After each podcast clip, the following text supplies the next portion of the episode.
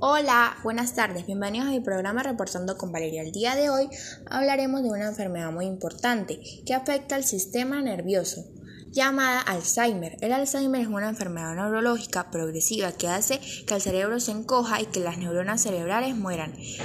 Es la causa más común de demencia llevando un deterioro continuo en el pensamiento, el comportamiento y las habilidades sociales, afectando la capacidad de que una persona de una persona para vivir de forma independiente y llevar a cabo tareas cotidianas. En un cerebro con Alzheimer se produce una importante pérdida neuronal.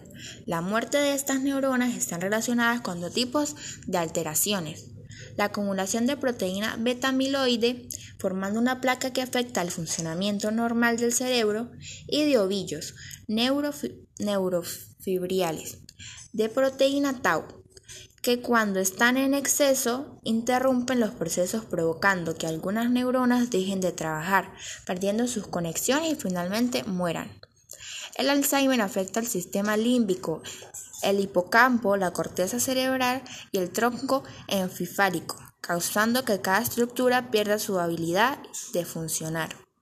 La persona con Alzheimer puede presentar dificultades para planificar, razonar de manera lógica y reconocer correctamente el espacio. Además, puede presentar alteraciones en el lenguaje, desorientación, atención, ansonia y afania. En su proceso motriz requieren la atención en las áreas de motricidad fina. Aunque esto no es igual en todas las personas, la mayoría presentan dificultad para agarrar un bolígrafo, atar sus, sus cordones y usar los cubiertos. Y cuando a su parte emocional se suelen observar alteraciones en las emociones básicas, teniendo dificultad para expresarse. El entorno familiar de las personas se ve afectado causando estrés. La situación puede resultar abrumadora y desencadenar emociones como tristeza, ira. Se deben tomar muchas decisiones sobre el tratamiento y la atención de, de la persona. De igual modo, se ve afectado el entorno social ya que es duro aceptar la enfermedad y observar que la comunicación se va perdiendo, ya no puede frecuentar con regularidad los sitios donde solía asistir.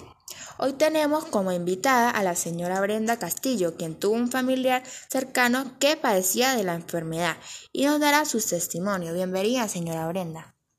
Hola, Valeria. Buenas tardes.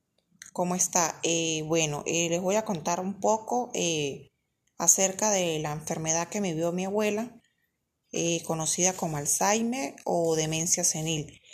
pues al principio es algo muy complicado para la familia eh, pues lleva un proceso donde pues se deben hacer una serie de laboratorio, de estudios de laboratorio, tomografías, resonancias y pues ya queda la otra parte que es la confirmación de la enfermedad. Eh, luego de esto pues viene la aceptación tanto para la persona como para la familia. Este, mi abuela comenzó con una edad temprana, eh, como a los 52 años, ella comenzó a olvidar cosas, olvidaba dónde colocaba el azúcar, eh, si había desayunado, preguntaba varias veces eh, qué se iba a comer, dónde había puesto sus sandalias, cosas así, que fue lo que llevó a determinar pues que estaba padeciendo de dicha enfermedad. es una enfermedad complicada y pues para todas las personas no es lo mismo. Eh, para la familia pues también es algo difícil ya que muchas veces uno pierde la paciencia, eh, se siente frustrado por no saber cómo ayudarla, cómo hacer. Eh, también es difícil ver a tu familia que poco a poco pues se va perdiendo la comunicación entre ambos, también el estado de ánimo de la persona, también la responsabilidad de no poder dejarla sola no llevarla a eventos donde pues se solía llevar y cosas así que pues aunque parezcan fáciles pues solo las personas que hemos vivido esta situación sabemos lo difícil que es.